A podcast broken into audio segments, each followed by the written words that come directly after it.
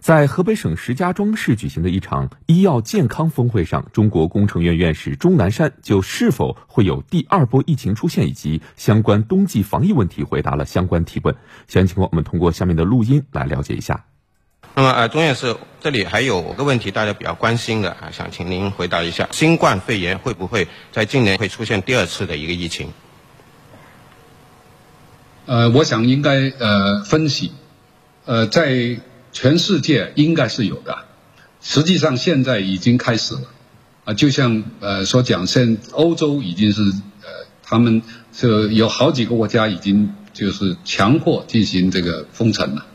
那么在美国呢，现在每天呢这七八万的增加，所以在全世界来说，这个情况已经出现了。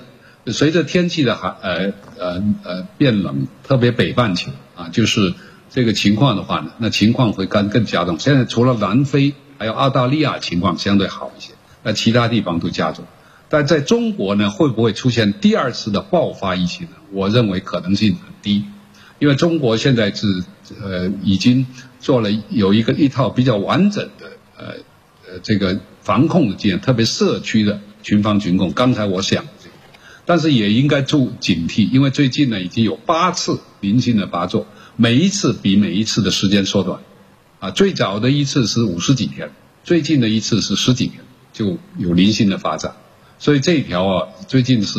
喀什吧，啊，所以这一条呢是我们还要特别警惕的。但是要说呃第二次的疫情爆发，我的看法，按照中国的现在防控的一种